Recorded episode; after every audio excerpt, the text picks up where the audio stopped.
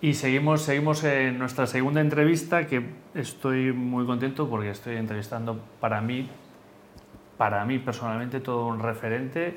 Entrevistamos a Gonzalo Álvarez Marañón y dejadme que os diga porque es un referente. Bueno, a ver, eh, Gonzalo se defiende con soltura en muchos temas, como si viviese varias vidas y a todos los que lo conocen, todos los que lo conocen eh, coinciden en ello, no, no, no es broma. No. Entonces, a ver, él es teleco, doctor en informática. Eh, en oratoria es todo un referente eh, a nivel internacional. Ha escrito dos libros que yo me he leído con, y subrayado, son libros de cabecera para todo aquel. Yo a veces me defino como experto, eh, experto en oratoria y cuando está Raf, cuando está Gonzalo, digo, bueno, soy un estudiante. No me atrevo a tu lado. es profesor en varias escuelas, en el IE, la Universidad Europea, entre otras. Y bueno, y podríamos seguir, es experto en nutrición, en salud, en, bienestar, una auténtica maravilla, ¿vale? Entonces, bueno, ¿qué tal estás, Gonzalo? Mil gracias por estar aquí. Ah, bien, hablando de salud, últimamente desde un par de días tengo un poco mal la garganta, pero por lo demás todo excelente. Muy bien. La pregunta es obligada, ¿cómo logras llegar a tanto? Porque no tengo televisión. Yo creo que ese es el secreto. bueno, pero esto lo verás, eh, esto es internet. sí, bueno, pero eso sí, conexión a internet tengo. pero eh, yo eh, en algún post tuyo de el arte de presentar, no, he dicho el medio del arte de presentar y el arte de presentar, el blog o la página web, el blog lo podéis ver por ebooks o por Spotify o por seguramente muchos más canales, si Google es el arte de presentar. En el arte de presentar creo que en algún capítulo leía eh, que leías mucho, escuchaba que leías mucho. ¿Cuántos, libros te puedes leer? Yo me pongo de objetivo 50 al año, así que viene a salir uno a la semana, pero tengo un truco, un truco es, es, algo extraordinario y es que utilizo los audiolibros. Y de esa manera yo estoy, eh, a lo mejor cuando me toca comer solo, o estoy desayunando solo, o voy en el coche, o estoy en alguna tarea que no demanda toda mi concentración, estoy escuchando un libro y eso dispara mi tasa de lectura. Ese es el secreto. bueno, sí. Ya, pero no sé si llegaría yo. Pues hoy vamos a hablar de tu último. Cuando hablamos de qué podemos hablar, de, tu último. ¿Dónde estás ahora? ¿no? Que estás, Hoy estás en ciberseguridad. Hoy es donde te es un retorno, de hecho. Un retorno a la ciberseguridad. Entonces le he pedido a Alex, que es nuestro experto de, del mundo de la ciber, que se me siente aquí al lado, porque yo a veces, yo soy un tío listo, pero al lado de cuando toca hablar de ciber, me digo, bueno, siéntate aquí, Alex. Tú siéntate ahí como... primero felicitarte porque veo que ya vas trayendo temas importantes al programa. ¿Qué es la ciberseguridad? El resto, la, cultura empresarial... Eso todo va detrás. va detrás. Si no hay ciberseguridad no hay nada. Muy bien. Sin ciberseguridad no hay negocio. Enhorabuena, enhorabuena por eso.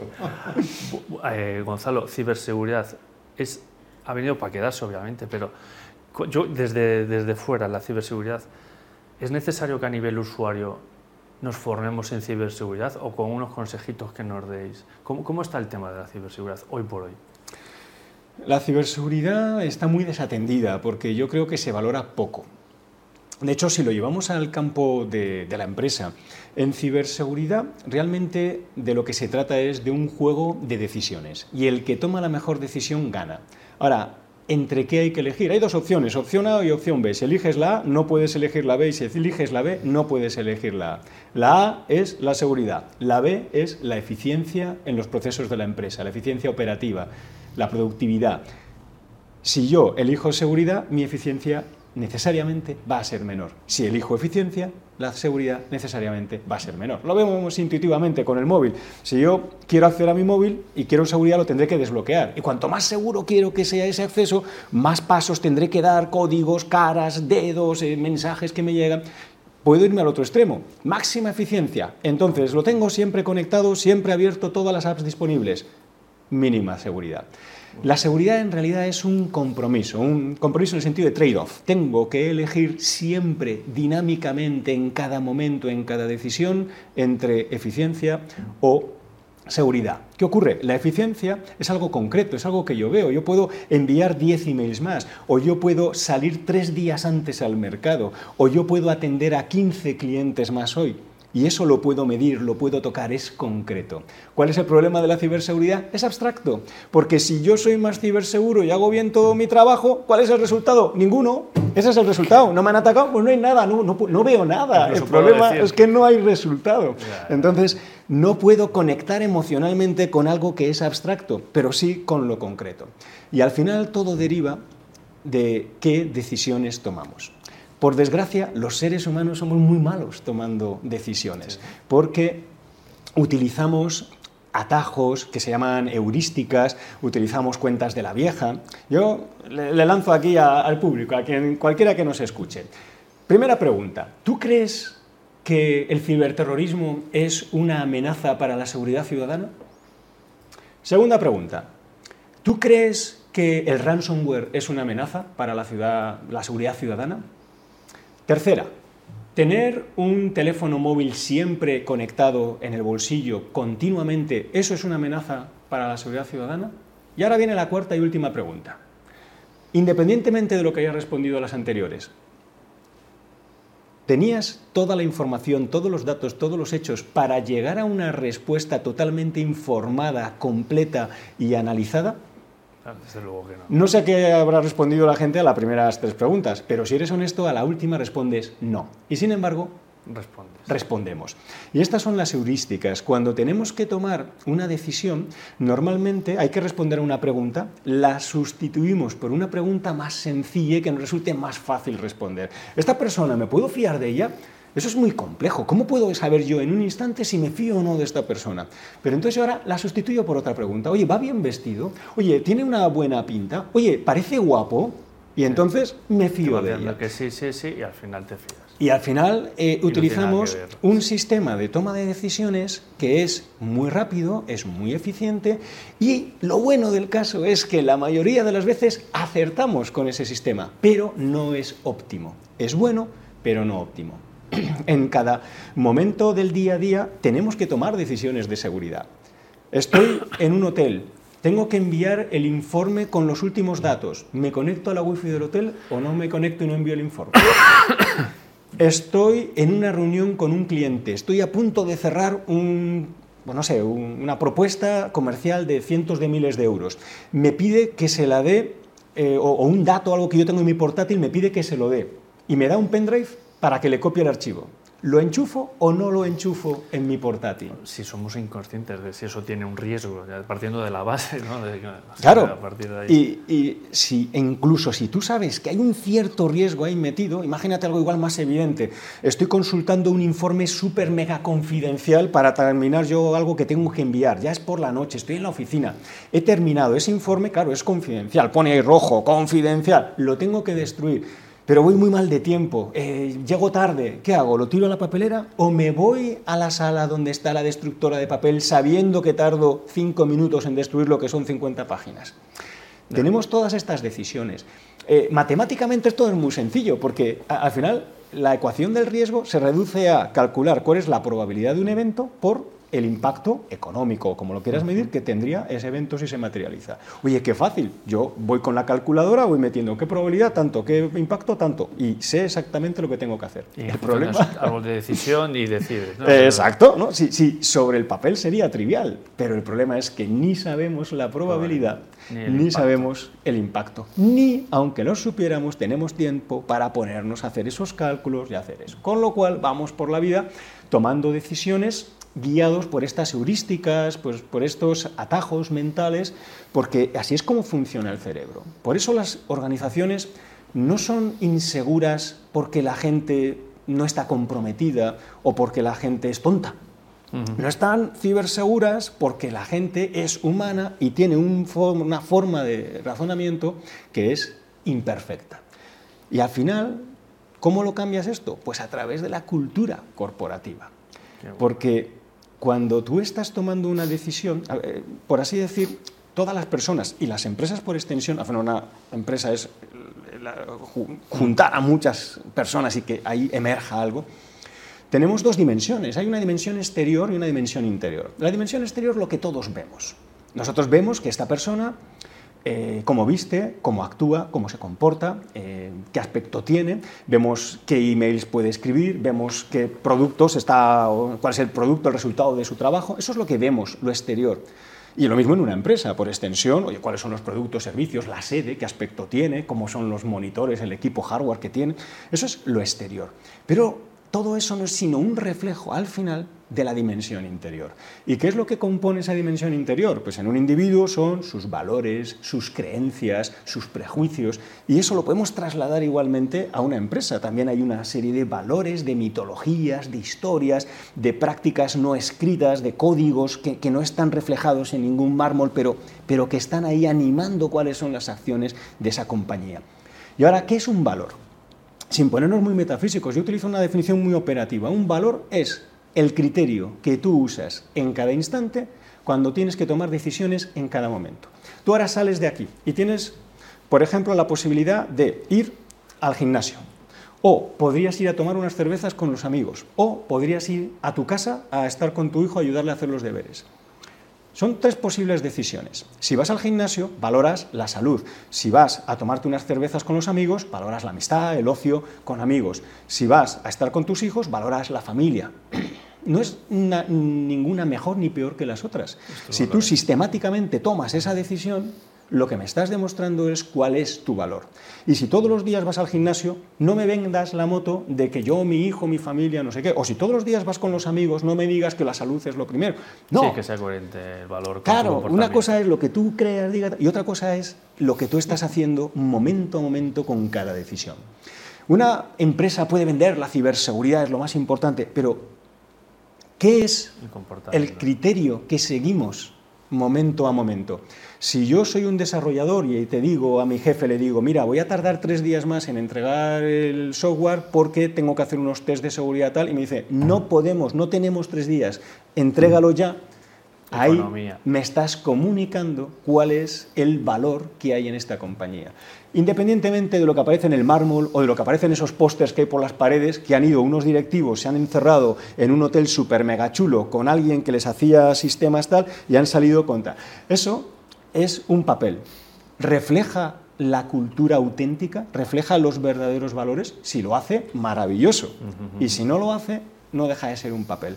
Igual que los pósters de ciberseguridad, tal, todo eso contribuye, no cabe ninguna duda, pero las formas actuales, las más extendidas de trabajar la ciberseguridad en la empresa, se centran en el comportamiento, en tratar de cambiar la forma como actúan las personas.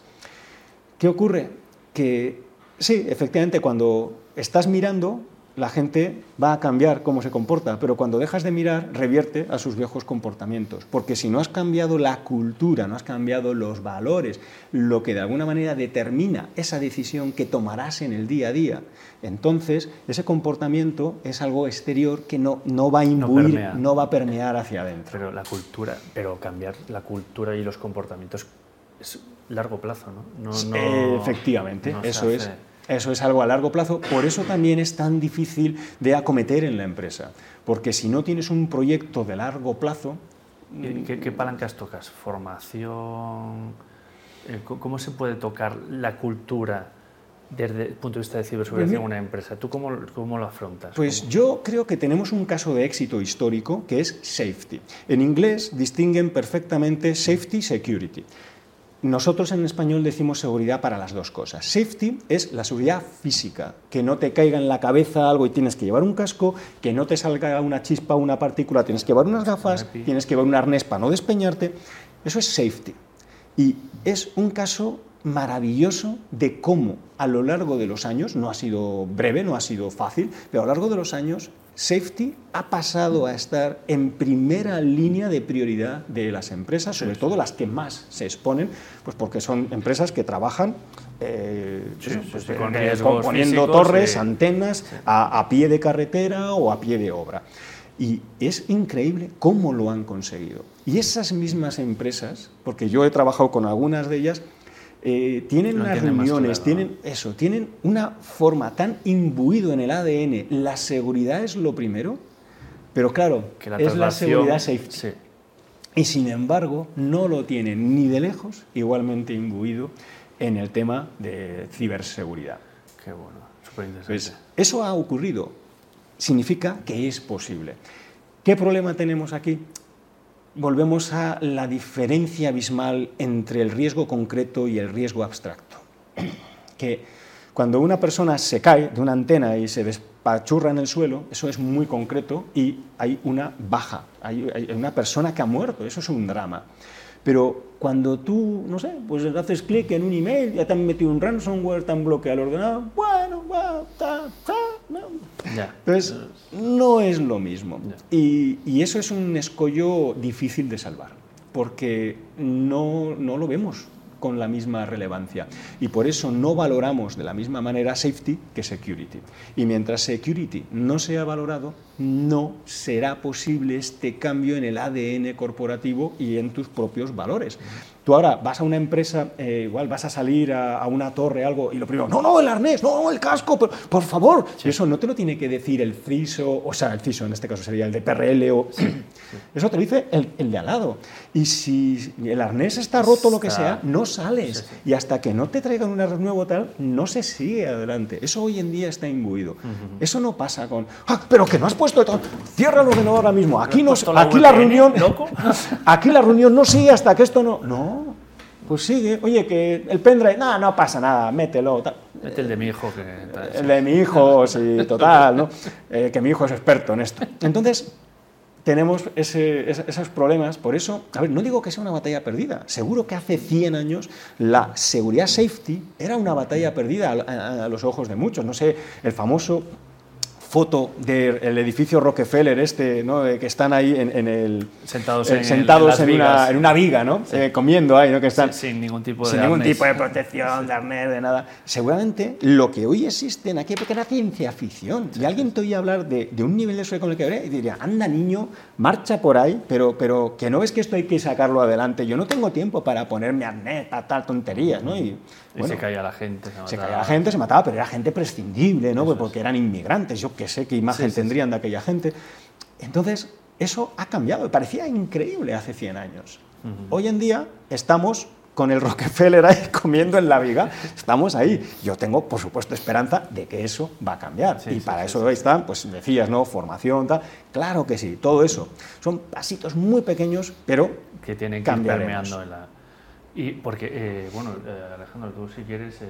Yo totalmente aquí escuchando vale, vale. Sorto, o sea que... Porque ahora, además, la ciberseguridad se está, eh, se está, eh, se está sofisticando, ¿no? Cada vez oyes casos de, de grupos controlados que se, se, que se unen para conspirar, ¿no? Y, y de repente te la, ciberseguridad es un negocio. Eh, bueno, en este caso el cibercrimen, ¿no? Eh, es un negocio organizado, perfectamente estratificado, con roles totalmente asignados, eh, o sea, especializado. vamos, es, es, un auténtico negocio. Y cuanto más se sofistican los atacantes, obviamente también más se sofistican las defensas. El problema es que entendemos la ciberseguridad como una carrera tecnológica, una carrera de TI pero es una carrera eh, también de personas. Psicológica, más de, de, de sociológica, ¿no? De... Eh, sí, porque mm, el, según estadísticas, pero bueno, vienen a decirte que el 99% de los ataques que sufrimos a nivel de empresarial exigen que el usuario haga clic sobre algo. El 99%. O sea, no son ataques automatizados desatendidos que sin ningún usuario mm, van a funcionar. Hace falta que alguien haga clic. Ese es el, punto que tenemos que seguir trabajando. Ya, pero los que estamos en mundos corporativos aún lo podemos llegar a entender, pero vamos, los que ya están un poco, los, mi, mi padre le dará clic. Bueno, pero claro, yo, yo me, que, sí, sí, eso es, es distinto, ya, ¿no? yo me estoy centrando en lo que es totalmente, el, ámbito corporativo. Phishing, todo esto que te vienen como la, un banco que te pide, tienes que darle las claves y al final las das. Eso yo creo que ya está superado. Totalmente, Gonzalo. Bueno, eh, Alejandro, ¿qué te parece? Pues me parece que es un tema que, pues que es un, abrir un melón, porque es que, por ejemplo, a nivel también geopolítico, ¿no? Eh, ya se abren nuevas cuestiones que las empresas pues tendrán que tomar decisiones con respecto a los potenciales riesgos, ¿no? Todos aquellos que tuvo una época dorada de arranque de la computación en la nube, por ejemplo. Cuando el sistema crítico para que una empresa funcione, ya tienes que, bueno, pues esto ya no está aquí, esto ya está en la nube de Amazon, o de Microsoft y tal, ¿no? Eh, o de pronto hacen negocios con países que entran en un conflicto armado y ya, oye, ya ahora que uno levanta un firewall ahí y no se pueden comunicar datos, hay unos componentes, la verdad, que generan mucha incertidumbre y eso pues obviamente va a tener consecuencias también eh, económicas porque la ciberseguridad pues eh, al final todo está cada vez dependiendo más de la tecnología y va a requerir mucho más gente, mucho más especializada bueno, yo creo que, es una cosa pues, bien compleja. Bien compleja, sí. Bueno, pero como dices, no solo tecnología, ¿no? que también somos las personas los que tenemos que... Cuando se habla de ciberseguridad siempre se habla que se apoya sobre tres patas. La tecnología, las personas y los procesos. Y al final depende, depende de todas ellas, está claro. Y que no se fíe cualquier empresa de que a mí esto no me va a pasar, ¿no? no. Porque ya hay, de hecho, eh, empresas pequeñitas en España. Hace poco, recientemente, un fabricante de latas de espárragos tuvo un ataque de ciberseguridad y tuvieron que parar la empresa por un ransomware y, hasta que no pagaron no... no ah, ¿Se piden pasta? Y... Infelizmente sí, eh, se meten en tu sistema y si no, no pagas, pues no, no funciona. Es, es crimen organizado. Bueno, pues eh, Gonzalo, esto es la entrevista, no eh, yo tengo siempre contigo muchísimas preguntas que se me quedan abiertas y que, bueno, seguiremos. Habrá que dejarlas para otra ocasión. A ver, Gonzalo, la última vez que hablé contigo me recomendaste un libro de oratoria y ahora que aprovecho que estás aquí, y, eh, Speaking in PowerPoint, y me lo leí y me encantó. ¿Otro libro que me pueda recomendar? De Bruce Gabriel, ese. Eh, otro, ay, es que el nombre. Aparte de los suyos, ojo, que los suyos son espectaculares. No, no recomiendo lo tuyo, el arte de presentar y el héroe de las presentaciones. Los podéis el, superhéroe, que, es más que héroe. El arte de presentar es como, eh, no sé, es un tocho de lectura, pero es que ahí está todo. O sea, si hay, y el superior de las presentaciones es una lectura más llevadera, además está estructurado para... Si tienes mucha prisa, te lees el, título. si tienes algo de prisa, el título y el primer párrafo que está en negrita y en grande para que vaya... y luego ya si puedes leer un poco más en detalle, bueno, está, es, impresionante, es muy entretenido.